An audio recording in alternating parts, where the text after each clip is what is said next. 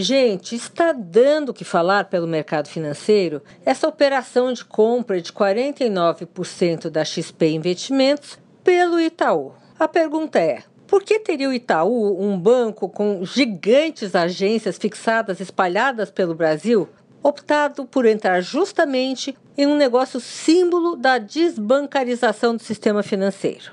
A XP nasceu como corretora e se concentrou em criar e expandir uma plataforma de terceiros que se tornou gigante, somando algo de 90 bilhões em aplicações sob sua custódia.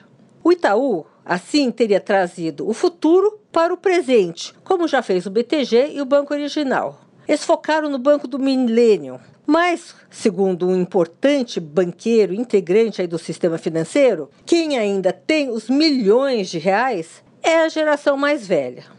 Para esta fonte, o ciclo da velha indústria bancária ainda não desapareceu. Sônia Raci, direto da fonte, para a Rádio Eldorado.